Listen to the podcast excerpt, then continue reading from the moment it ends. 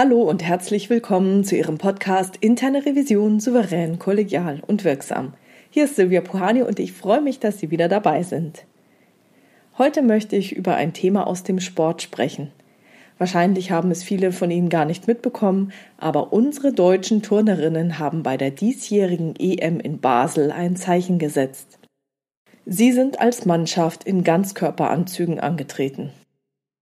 Okay, wahrscheinlich fragen Sie sich jetzt, weshalb greift sie das denn jetzt hier auf? Es geht doch um interne Revision. Wieso also dieses Turnthema? Naja, weil die Hintergründe so interessant sind. Hierzu muss man wissen, dass das Reglement im Turnen schon seit längerem das Tragen von langen, eng anliegenden Hosen unter den üblichen Anzügen oder das Tragen von Ganzkörperanzügen erlaubt. Nur wurde diese Regelung bisher nur von einzelnen Sportlerinnen in Anspruch genommen. Und ich weiß nun nicht genau, wer das schon mal gemacht hat, aber ich als Turn-Fernsehsportlerin, Turn-Internetsportlerin habe bei den Übertragungen von WM, EM und Olympia noch keine einzige Turnerin in einem langbeinigen Outfit gesehen. Das kann jetzt daran liegen, dass im Turnen als Randsportart leider meist nur das Finale, die Favoritinnen und die deutschen Sportlerinnen gezeigt werden. Ich vermute mal, dass die Turnerinnen, die sich bisher getraut hatten, diese Regelung für sich in Anspruch zu nehmen, ohnehin kaum Chancen auf vorderste Plätze oder Finalteilnahmen hatten. Noch nie ist eine gesamte Mannschaft im langbeinigen Outfit angetreten. Und dieses neue Outfit führte dazu, dass die Presse das Thema aufgegriffen hat. Ich habe mich so über einen circa halbseitigen Artikel mit Foto über die EM-Qualifikation in der SZ gefreut.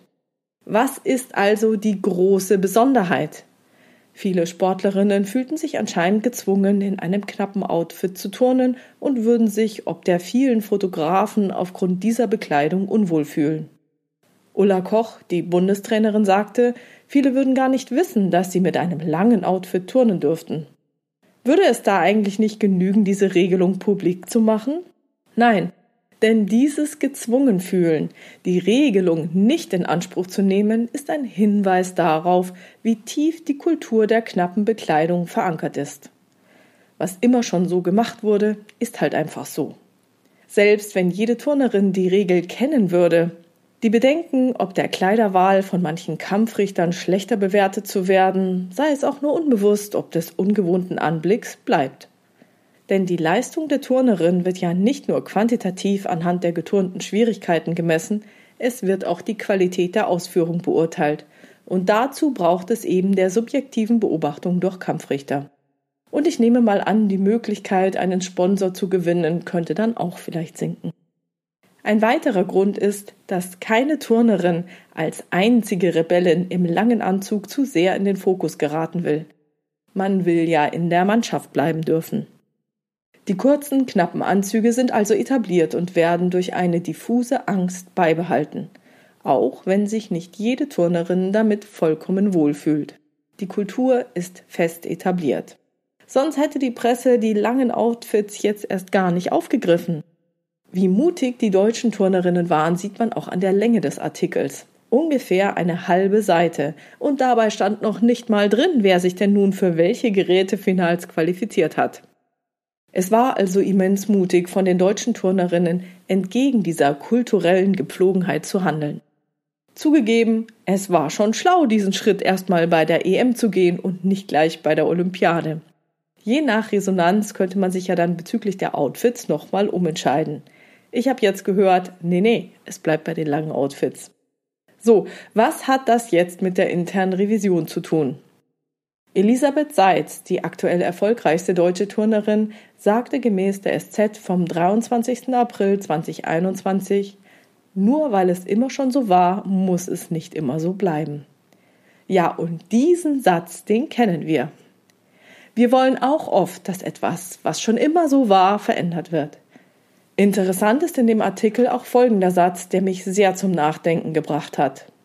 Normen zu durchbrechen ist manchmal schwieriger als der Protest gegen Verbote. Ich sage ihn gleich nochmal. Normen zu durchbrechen ist manchmal schwieriger als der Protest gegen Verbote. Das bedeutet, wenn es nun verboten gewesen wäre, in einem langen Anzug zu turnen, dann hätte man dagegen protestieren können. Man hätte Unterschriften sammeln können, sich bei den Verbänden beschweren und was weiß ich nicht alles. Hier ist etwas offiziell erlaubt, wird aber nicht in Anspruch genommen. Solche Rechte, die bestehen, aber aus kulturellen Gründen bzw. aus Angst vor Repressalien nicht in Anspruch genommen werden, sind in der Tat schwieriger in Anspruch zu nehmen. Da ist die Hürde deutlich höher.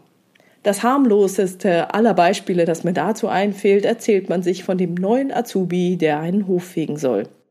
Er geht mit Elan zur Sache und hängt sich rein, um möglichst schnell fertig zu werden, bis ihn ein älterer Kollege so zur Seite nimmt und ihm erklärt, er soll es mal hübsch langsam machen, damit er seine Kollegen nicht schlecht dastehen lässt. Wie gesagt, das ist jetzt nur ein ganz kleines Beispiel, aber ich denke, Sie haben Ihre eigenen Themen in Ihrem Unternehmen und Ihre Bilder sowieso schon vor Augen. Kann es also sein, dass in unseren Unternehmen ebenfalls solche Regelungen bestehen, die nicht in Anspruch genommen werden? Elisabeth Seitz sagt dazu, es ist wichtig, den ersten Schritt zu gehen.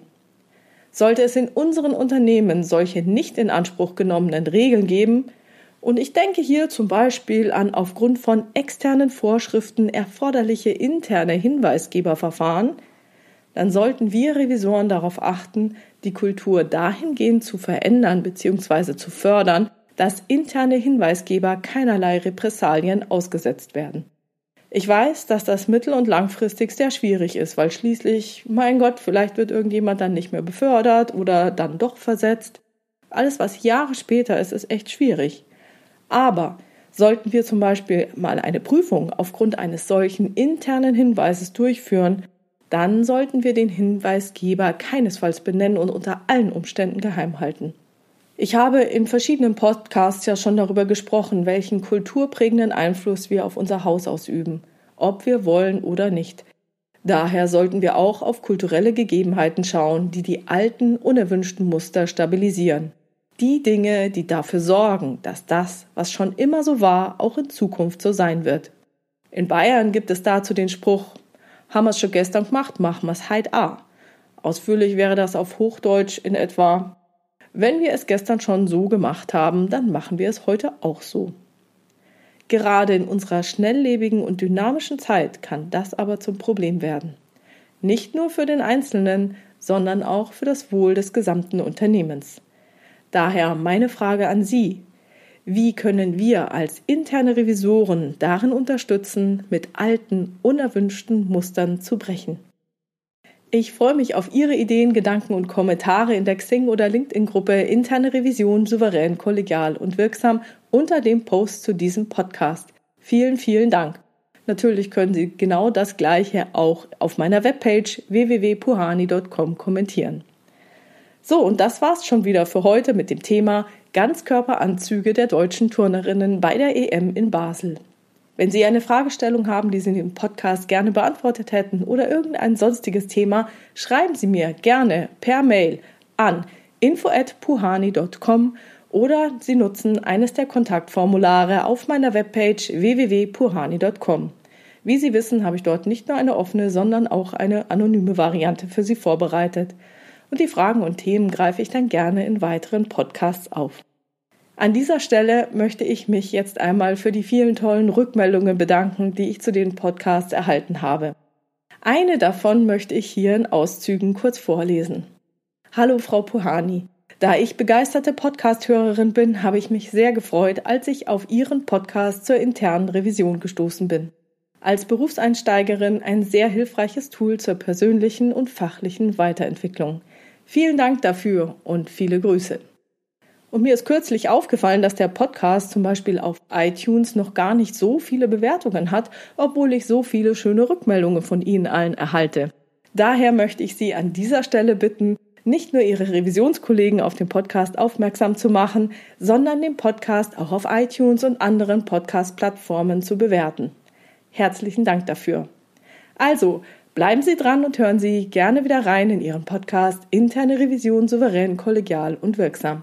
Mein Name ist Silvia Puhani und ich wünsche Ihnen erfolgreiche Prüfungsprozesse.